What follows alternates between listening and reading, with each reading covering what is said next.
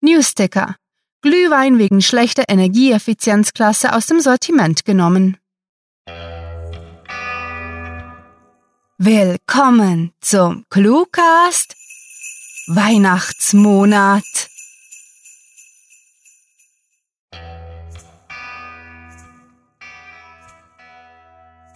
Leise rieselt der Schnee, die Kinder gleiten mit Schlittschuhen über den See und ein adipöser Mann mit langem weißen Bart durchbricht auf seinem düsengetriebenen Schlitten die Schallmauer und lädt seine Paketkanone.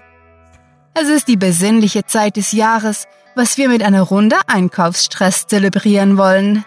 Bevor ihr euch ins Getümmel stürzt, kommen aber erst einmal die Kopfhörer in die Ohren und es wird Play gedrückt, denn auch im Gedränge hat man viel Spaß mit der Kurzgeschichte.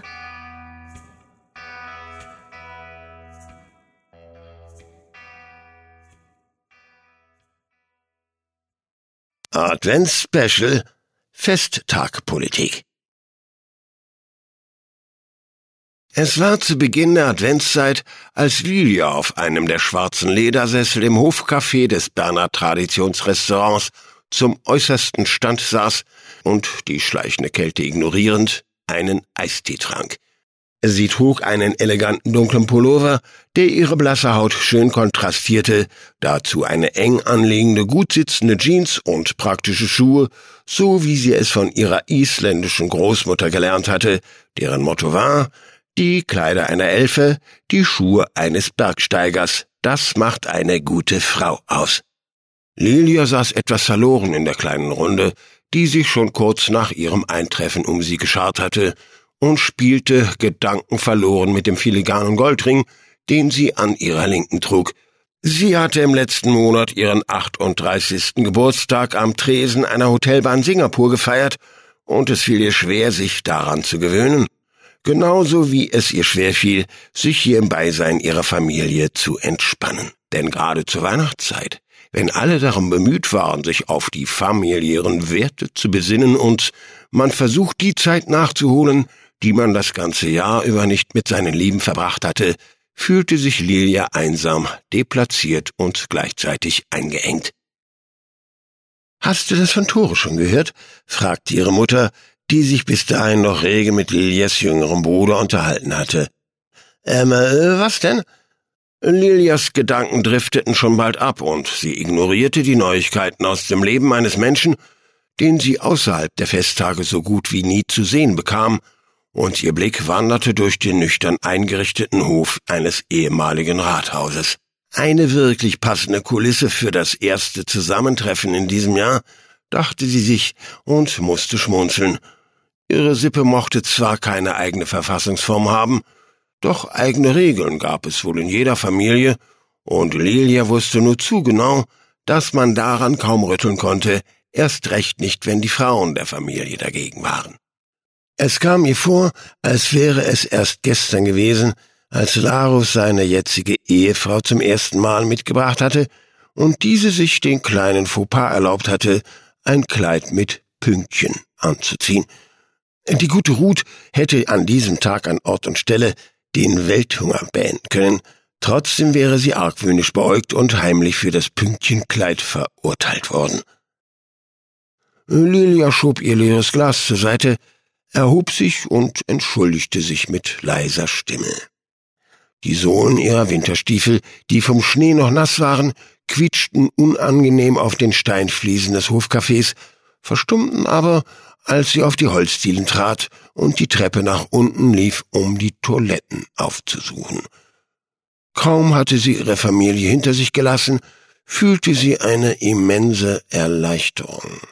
Ihr Gang wurde natürlicher und sie nestelte beinahe automatisch in ihren halblangen Haaren, um wenigstens etwas von dem Haarspray abschütteln zu können, den sie benötigte, um ordentlich auszusehen, wie ihre Mutter zu sagen pflegte. Als Lilia auf der kalten Klobrille saß, den beißend sauberen Geruch irgendeines Duftspenders einatmete und auf ihr gepunktetes Höschen blickte, musste sie plötzlich laut loslachen und erschrak damit eine ältere Dame, die in der Kabine neben ihr ihre Nase puderte.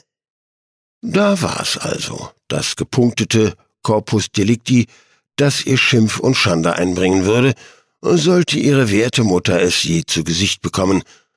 Getrieben von Schabernack und vorweihnachtlicher Bosheit griff Lilia herzhaft in den Spickel ihrer Unterhose und rieb sich etwas von der klebrig feuchten Substanz, welche unscheinbar darauf haftete, hinter die Ohren und auf die Unterseite ihrer zierlichen Handgelenke, mit der Absicht, alle Anwesenden später zu fragen, ob sie ihr neues Parfum gut ausgewählt hätte. Aquasorbitolpolyethylene Hydrated Silicia, Hyperoxethylcellulose, Olafluor, Silicia Dimethylsililate, Aromatitaniumdioxide, Saccharin, Potassiumhydroxid. Lilia klopfte sich gedanklich auf die eigene Schulter, als sie die Zutatenliste ihrer Lieblingszahnpaste fehlerfrei rezitiert hatte, wischte ab und stellte sich seufzend ans Waschbecken, um so zu tun, als würde sie sich die Hände waschen. Lilia blieb einige Sekunden an der Schwelle zwischen Flur und Hofcafé stehen und betrachtete die vertraute und doch unbehagliche Szenerie vor ihr, und die feinen Härchen auf ihrem Rücken stellten sich auf, als sie an die kommenden Weihnachtsabende dachte, welche sie mit diesen Menschen, die ihr immer fremder geworden waren, verbringen würde.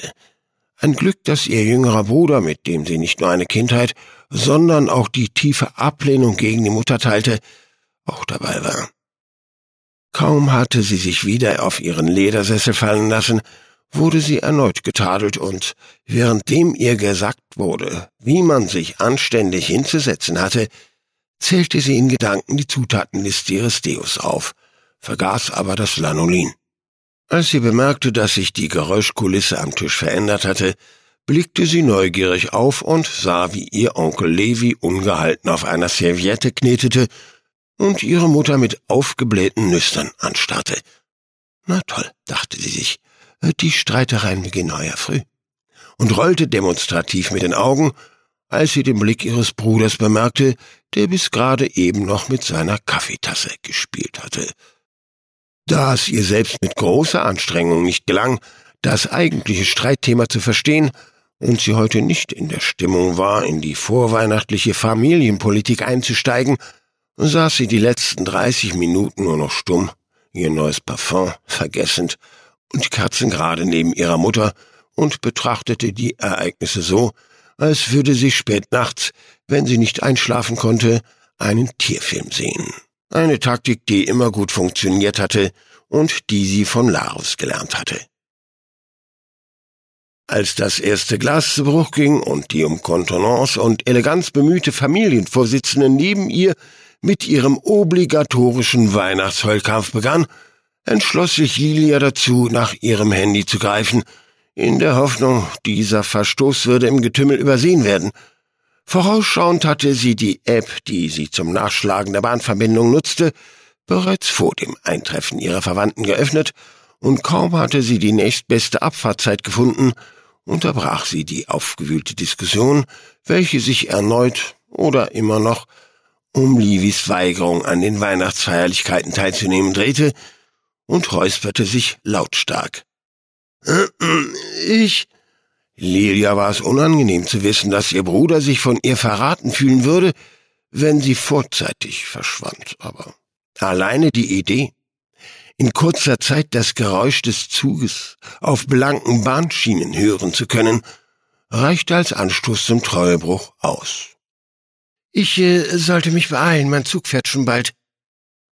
Lilia verließ das alte Rathaus, eingewickelt in einen langen Kaschmirschal und fragte sich, ob die Verfassung der Familie Thoresen ebenfalls irgendwann überarbeitet werden würde, oder ob die Regeln und Grundlagen, mit denen sie aufgewachsen war, die sie als Menschen geprägt hatten, für immer würden bestehen bleiben.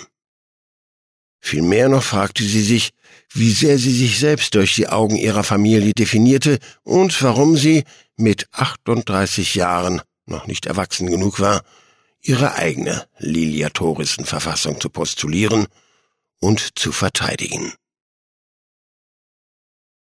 Das war das Adventsspecial Festtagspolitik, geschrieben von Rachel.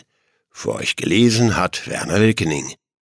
Diese Kurzgeschichte spielte am vorgegebenen Setting Rathaus und beinhaltete die Clues Bahnschiene, App, Hotelbar, Schnee und Pünktchen.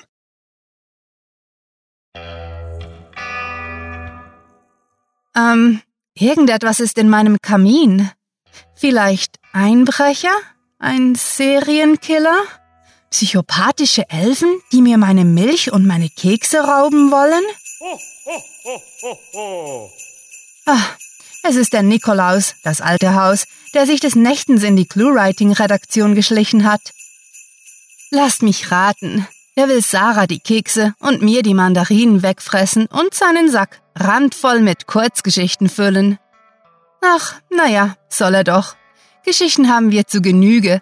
Wir teilen sie gerne mit ihm und unseren Lesern. Und weil wir so emsig schreiben, ist nicht bloß die Auswahl groß und grandiotastisch, sondern auch für jeden Geschmack etwas dabei. Aber halt, du bärtiger Überschall-Rentiertreiber, geh noch nicht! Ich gebe dir einen packend Clue-Writing-Flyer mit, die du den kleinen und großen Kindern in die Strümpfe stecken kannst. Zur Belohnung versteht sich. Bring ihnen die frohe Kunde und lass sie wissen, dass sie noch bis zum 20. Januar bei der ClueWriting Blogparade mitmachen können. Im Gegensatz zu dir ist dieser literarische Event nicht erfunden. Nein, jeder, der mitmachen möchte, kann seine eigene ClueWriting Kurzgeschichte schreiben und erhält neben Ruhm und Ehre die Chance, einen wahrlich festlichen Preis zu gewinnen. So, mein lieber Freund Nikolaus, Jetzt, da du alles hast, ab mit dir in die Lüfte, eile zu unserer Sponsorin Bettina Hahnloser, die ein riesiges Päckchen verdient hat. Vorher legst du aber ein paar Zwischenhalte bei unseren Sprechern ein, denen wir ein Dankeschön in deinem Geschenksack mitgeben wollen. Unsere Hörer wissen ja, was sie zu tun haben, wenn sie keine schwarze Kohle von dir bekommen wollen. Besucht diese Helden des Cluecasts auch auf ihren Seiten und vergesst nicht, dem glockenhellen Klang ihrer Stimmen zu folgen.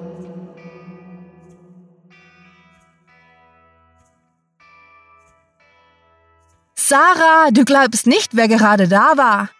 Der Kerl, der noch mehr Kekse auf einmal essen kann als du. Oh, ich, ich denke, sie ist nicht da. Sicher sucht sie gerade ein Geschenk für mich aus. Ah, nun gut, dann wollen wir die Gelegenheit nutzen, euch noch einmal darauf aufmerksam zu machen, dass wir auch auf unzähligen Social-Media-Seiten vertreten sind. Wenn ihr uns ein Präsent auf den Schlitten packen wollt, dann liked, teilt und kommentiert hier und da, um für glänzende Augen in der Redaktion zu sorgen. W was zum... Sarah? Leg den Raketenwerfer weg, es war doch bloß der Nikolaus! Oh shit, ich fürchte, sie hat einen Cringe-Likör gefunden. Das wird böse enden. Wenn sie trifft, gibt es nächstes Jahr kein Weihnachten. Ich muss...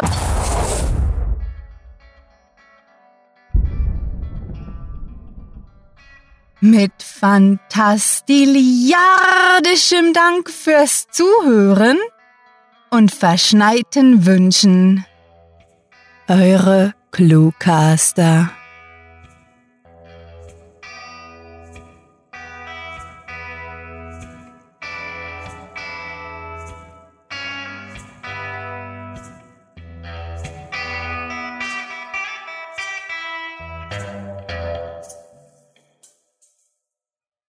Vergebung bedeutet nicht, dass alles wieder gut ist, sondern dass sich jemand nicht genug für dein Handeln interessiert, um sich darüber aufzuregen.